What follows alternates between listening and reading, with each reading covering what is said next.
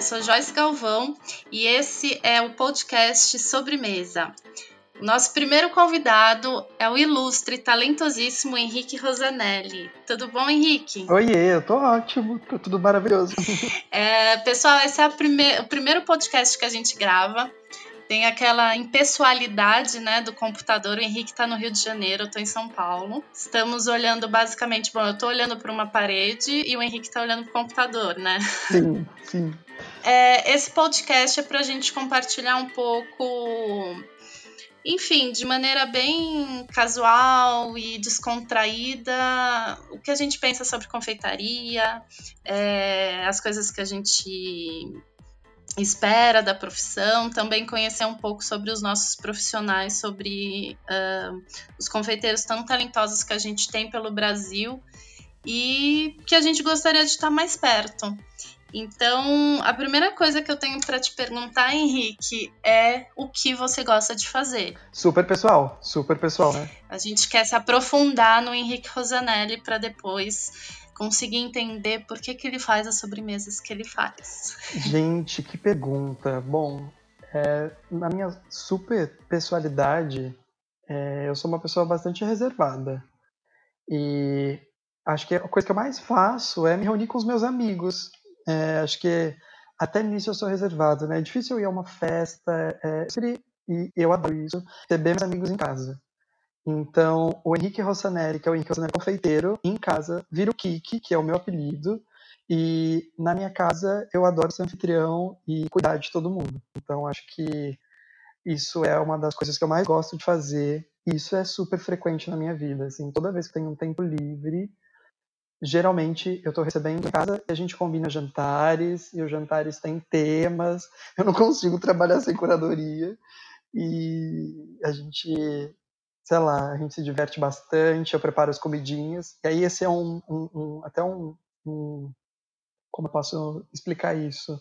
É um outro Henrique Rossanelli, né? Que é o Henrique Rossanelli que cozinha comida salgada. Eu amo cozinhar comida salgada. Mas você tem um pé na cozinha quente, não tem? Você veio da cozinha quente. Sim, sim, sim. Quando eu comecei a minha a, a, profissão, a trabalhar na cozinha, o meu primeiro trabalho foi na cozinha quente. Eu passei por todas as praças, né? Da, as praças são as divisões da cozinha, né? Os setores responsáveis por cada uma das partes do cardápio.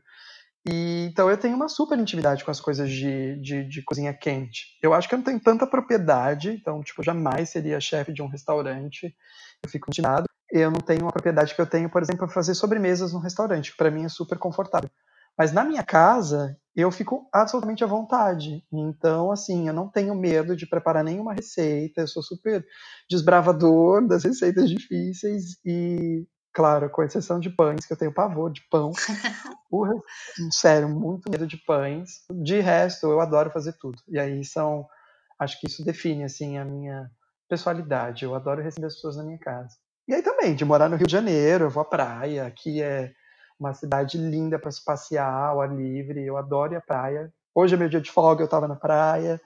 É maravilhoso. Adoro. Sou eu essa pessoa. Amo ouvir música, quando eu tô sozinho, eu sempre tô ouvindo uma canção, adoro, adoro, adoro. Fala uma música, assim, a música do momento. É muito doido, porque eu tenho muitas músicas preferidas, né? E a música tem uma coisa comigo que me conecta com o momento, me conecta com pessoas. Acho que isso é muito da música, né? A minha música preferida do momento é uma música do Caetano Veloso dos Filhos, que eles cantam e se chama Deus é o Amor. E eles, eles cantam essa música na, no, no, no, naquele disco ofertório. E é linda a história, porque teoricamente é a história de amor de duas pessoas que se conhecem no carnaval.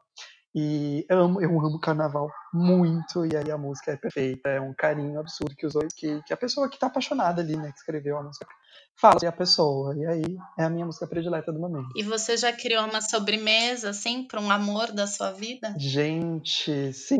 Essa eu roubei, hein? Porque foi a conversa que a gente teve hoje ou ontem, não lembro, mas essa, essa pergunta foi roubada da nossa conversa, da nossa intimidade aqui. Você não. Tem, colocar tá no ar. Tem. Eu acho que efetivamente, tipo, de transformar a, a ideia em doce, isso nunca aconteceu. Mas é, sabe quando você cria um, um, um, tem um insight, está tudo pronto, só falta executar, isso está aqui. E essa sobremesa aconteceu. É muito de muito engraçado, porque aí a história não é tão boa assim, né? Porque foi um amor que não foi correspondido. E existe um jogo, que eu lembro qual é o nome do jogo, um jogo de cartinhas, cada carta tem um desenho, e aí cada, cada, cada jogador pega uma cartinha que tem a ver com o tema ali que a pessoa escolheu, e aí a imagem aproximar mais daquele tema, é, a pessoa ganha pontos, sei lá, no resumo esse é o jogo. E a gente estava jogando e eu caí com uma carta na mão, que é uma carta de um relógio, e o relógio está derretendo. Lembrou muito um quadro do Salvador Dali que se chama A Perseguição. E é lindo. E no momento, eu acho que foi o que me veio à cabeça, né? Essa coisa de pensar sempre na pessoa que eu estava apaixonado e de ter essa persistência da memória, de eu não esquecer nenhum instante daquela pessoa e daquela paixão. E aí a sobremesa era essa carta, que é o desenho do quadro do Salvador Dali, é, e tinha toda uma montagem na minha cabeça muito específica. Então, sim, já fiz sobremesas com músicas, com amores, persistência da memória que é de ter gostado muito de uma pessoa que gostou de mim. no resumo é isso. Maravilhoso. E essa sua fase, inclusive que óbvio, eu te acompanho no Instagram há um bom tempo e ultimamente eu tenho adorado ver as coisas que você escreve, elas são super inspiradoras. É... Em que momento assim que você viu essa necessidade? Porque nós, como cozinheiros, seja cozinha salgada ou doce, a gente. Uh, eu acho que quando as pessoas perguntam o que nos inspira a criar um prato, essa pergunta é, às vezes me incomoda um pouco, porque assim a vida inspira a gente, né? Por exemplo, o momento que a gente está apaixonado, é, sei lá, a gente viu um quadro numa exposição de arte, deu uma pirada ali na cabeça e criou um prato. É, mas essa.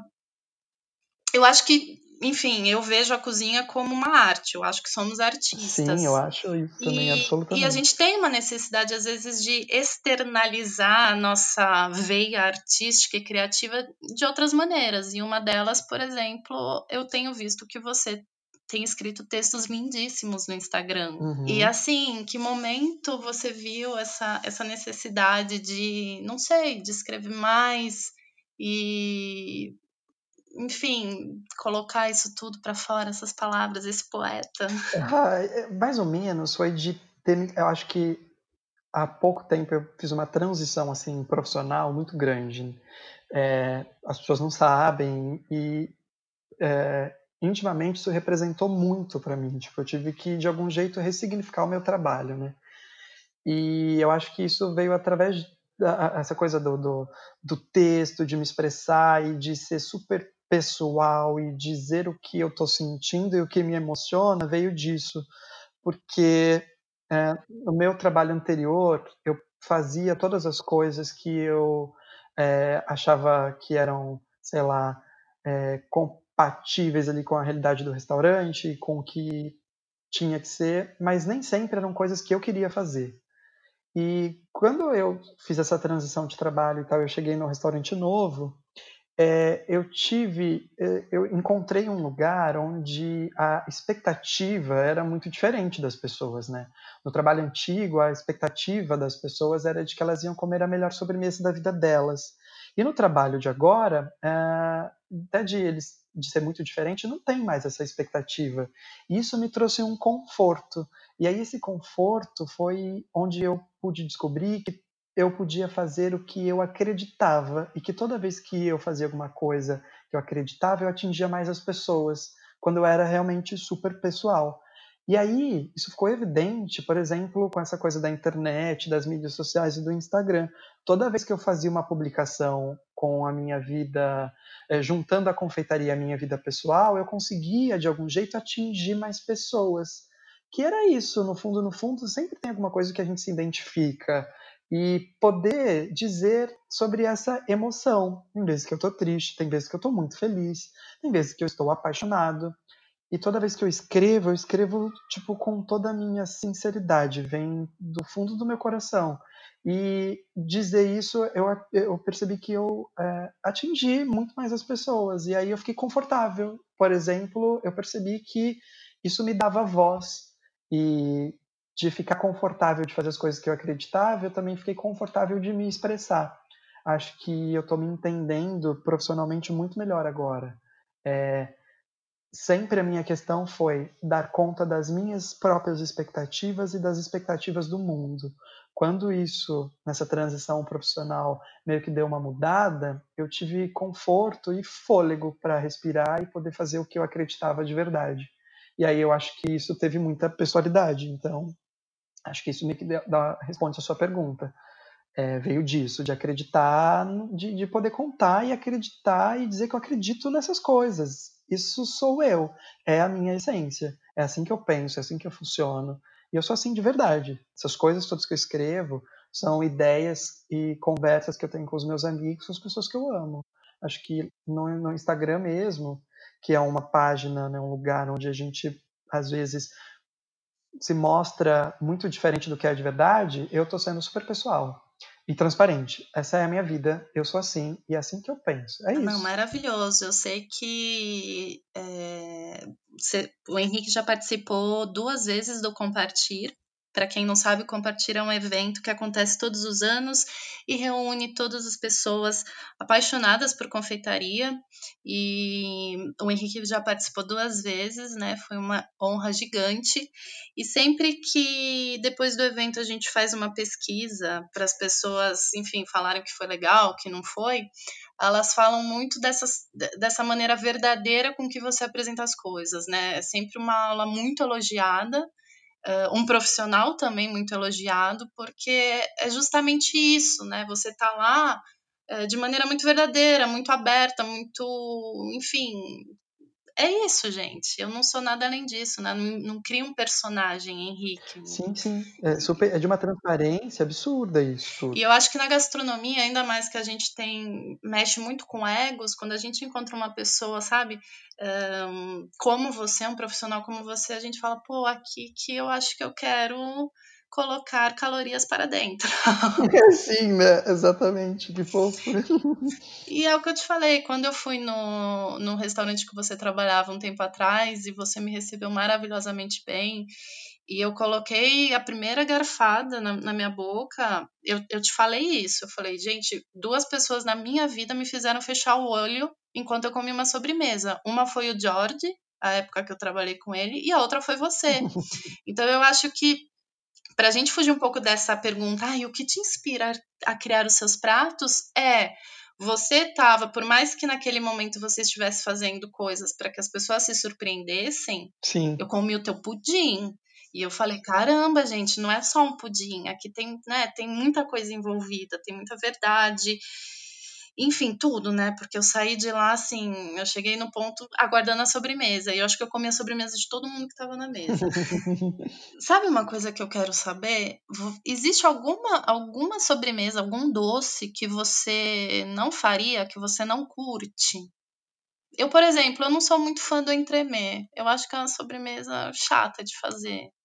Não sou contra, gente. Se eu um dia precisar fazer entremê, eu vou fazer. Mas, assim, não é algo que me dá tesão em fazer, não. É muito engraçado, porque essa pergunta, ela é sobre Henrique, é sobre o meu trabalho profissional mesmo, como eu penso e venderia isso, ou sobre uh, eu individualmente? Ah, você individualmente, porque vender a gente sabe que em algum momento todo, todos nós não sei se é uma palavra muito forte para dizer aqui, mas todos nós nos prostituímos em algum momento. Sim, com certeza. Sei lá, eu, por exemplo, quando eu tinha minha confeitaria, é, existiram certos doces que me pediram. Eu falei, gente, vai, por exemplo, não podemos falar marcas? Não, que se dane. Uhum. Ah, Joyce, eu quero uma torta com Nutella. Uhum. Eu falei, ah, então eu vou fazer um creme com, com avelã. Não, eu quero Nutella, porque eu vou dar isso pro meu namorado e ele ama Nutella. Uhum. Aí eu falei, para não perder a venda nenhum cliente, eu fiz. Claro, Olha, gente, tô revelando uma coisa que um monte de gente vai falar, não. Mas, enfim, eu acho que, ah, pessoalmente, né? Vamos falar aqui abertamente, sim. Porque a parte profissional a gente entende como é. De pensar um doce que eu não faria é muito doido. Porque, por exemplo, eu sou um confeiteiro que come muito pouca sobremesa. É, mesmo assim, eu não tenho uma necessidade de comer doce como algumas pessoas têm. Eu como doce na curiosidade para buscar referência e tal. Mas no meu dia a dia eu não tenho desejo de comer sobremesas. Quando eu conto isso para as pessoas, elas ficam chocadas, né? Como assim você não come doces? Eu não tenho a menor necessidade de comer doces. Ai, gente, eu sou super formiga, eu como até bala. Se você abrir minha bolsa agora, você vai achar um pacote de bala. Não, eu não como. A minha sobremesa predileta é sorvete, né? Ah, qual é a sua sobremesa predileta? Sorvete. Eu amo sorvete, sorvete eu comeria, horror, de todos os sabores possíveis. Agora, eu acho que uma coisa que eu não faria, e para mim ainda é um tabu, uma questão, é fazer qualquer sobremesa com verdura e legumes. Isso para mim é super tabu. É, eu acho que eu sou um confeiteiro que faz o novo velho. Eu não sou vanguardista, eu não vou inventar uma sobremesa de beterraba. Então acho que são essas coisas que eu não faria. Esse tipo de doce. Eu tenho, eu tenho zero afinidade. É, foi muito engraçado porque eu pude aos poucos perceber que o que eu gostava de preparar como sobremesa não, é, não foi a sua pergunta, mas acho que ajuda a responder. Eu sou um confeiteiro que prepara doces indulgentes. Eu acho que eu adoro preparar isso. Então, essa coisa da confeitaria de vanguarda com ingredientes super, sei lá, eu não quero inventar roda na confeitaria, então eu não faria esse tipo de sobremesa. Acho que é isso a minha resposta. Maravilhoso. É, mas as suas sobremesas, assim, a, hoje em dia o, você tem feito mais bolo, Sim. enfim, bomba de chocolate, eclair, só que a montagem das suas sobremesas das empratadas, elas têm um quê de moderno e de vanguardista. Então a ideia, vai, se a gente fosse definir o Henrique profissional confeiteiro, é uma sobremesa indulgente, com cara de sobremesa, que você gosta de falar, né? Isso. E uma montagem, vai, elegante? É, eu acho que seria isso. Toda vez que eu tento me expressar através da estética, e eu tenho várias questões com isso, eu poderia falar com você aqui sobre horas, que isso é um pensamento antigo, são questões antigas e que meio que me movimentam quando eu vou pensar no doce, eu tento. A, a, o lance da estética é muito importante, né? E eu sou uma pessoa que percebe se a folhinha está mais para esquerda ou mais para direita, de perceber a execução de tudo e tal. E esse papo que a gente estava tendo sobre ser comercial e sobre o que fazer e o que não fazer, ele está muito presente na minha vida, porque hoje as operações que a gente tem no meu trabalho atual, é, a maior parte delas é de ter que ser comercial. Isso não significa que às vezes eu não prepare o que as pessoas não saibam que elas precisam, assim, tipo, tem que fazer, tem que ser. Mas é sempre o indulgente que eu acho que você não espera. A montagem talvez seja mais arrojada, é diferente, não é clássica, mas conceito de gosto, a construção do sabor é clássica e acho que é um abraço, assim. A sobremesa, tipo, é aquilo que você não espera, sabe? Eu acho que esse tem sido Dentro deste. Bom, falamos de uma sobremesa que você não faria. Eu, na hora que você estava falando, eu lembrei que quando eu trabalhei no Sayer com o George, é, eu fazia um trabalho com uma máquina chamada Rotaval, na qual a gente tirava a essência das coisas. Então, sei lá, a gente moía um frango assado uhum. e tirava só a essência desse frango num líquido que a gente depois texturizava com algumas, alguns aditivos. E em uma dessas doideiras que o George fazia, a gente tentou criar uma sobremesa que era uma erva doce, que tem lá na Catalunha, uh, que a gente cozinhava no café. A gente moía tudo, uh, colocava essa, enfim, esse suco dentro do rotaval e extraía o, o aroma que ele tinha que usar isso numa sobremesa lá de um dos tantos perfumes. Ficou super interessante, chegou na nota aromática que ele precisava, só que no final ele resolveu servir essa sobremesa. Sim. É, enfim, não essa sobremesa, mas nem sei definir, erva doce com café. E serviu num dia lá e ela foi super renegada, odiada. E aí ele resolveu largar. e é engraçado porque vira e mexe eu vejo ele tentando enfiar isso em algum lugar. Já vi alguns chefes mais vanguardistas tentando fazer essas coisas, enfim, trazer os legumes para a confeitaria. E eu acho que realmente as pessoas elas têm uma, uma sensação já de uma expectativa sobre a sobremesa dela ser algo confortável e de sabor conhecido, né? Então, se você vem com um negócio muito diferentão. Eu acho que você não é não é uma, um, lugar onde você não possa ser provocativo, onde você não possa trazer novas combinações, pelo contrário. Só que eu acho que é não tentar inventar a roda na confeitaria, porque no geral a gente já sabe mais ou menos o que combina com cada coisa. E como construir um doce, que elementos de textura a gente precisa ter e tal. Só que aí talvez isso seja muito pessoal também. Por exemplo, a minha origem é super simples e sempre a gente comeu coisas triviais e aí eu não posso dizer a minha verdade de fazendo um doce com beterraba, por exemplo. E a gente tem uma sobremesa lá que é uma sobremesa de maçã com aipo iogurte. Eu acho que é o, o, o, mais longe que eu consigo chegar de usar um ingrediente que não é tão confeitarístico assim. É, tipo, mas aí tem um sentido, é legal, funciona. Ok, eu não sou, não tô, eu não sou, qual é a palavra? É, sei lá, não tenho super regras para isso não. É claro que uma coisa ou outra a gente usa. Já fiz sobremesa com café e coentro, delicioso e surpreendente. Mas, num geral, eu tenho ali a minha zonazinha de, de, de poder provocar as pessoas, mas com outras sensações, outros gostos. Às vezes, o pudim é isso, por exemplo. Né? Super clássico, super de leite condensado e, no geral, ele é corretíssimo. Então, acho que tem outros meios de se chegar num trabalho impecável que não é você fazer um pudim de matcha, por exemplo, sei lá. Isso é eu pensando, é a minha opinião. E é o que eu acho agora, não significa que daqui a pouco eu vou achar também. Ah, sim, né? somos todos né, seres humanos e mudamos de opinião o tempo todo. Exatamente. Eu acho também que depende muito de onde a gente está servindo aquela sobremesa. Se você vem de um jantar extremamente vanguardista que está pirando a tua cabeça, a sobremesa ela tem que vir no mesmo nível. Exatamente. Uh, agora, se você vem de um jantar mais calmo, onde os sabores já são mais confortáveis, você tem que respeitar isso. Estamos com 22 minutos de podcast, a gente vai encerrar esse, mas vamos continuar o nosso papo. E... Então teremos um segundo episódio, porque tem muita coisa. A gente dá para falar dias e dias com o Henrique Rosanelli, uma caipirinha numa mão ou um copo de cerveja, não sei se você é da cerveja da caipirinha. Eu adoro tudo, eu sou uma pessoa com questões de álcool. Festeira.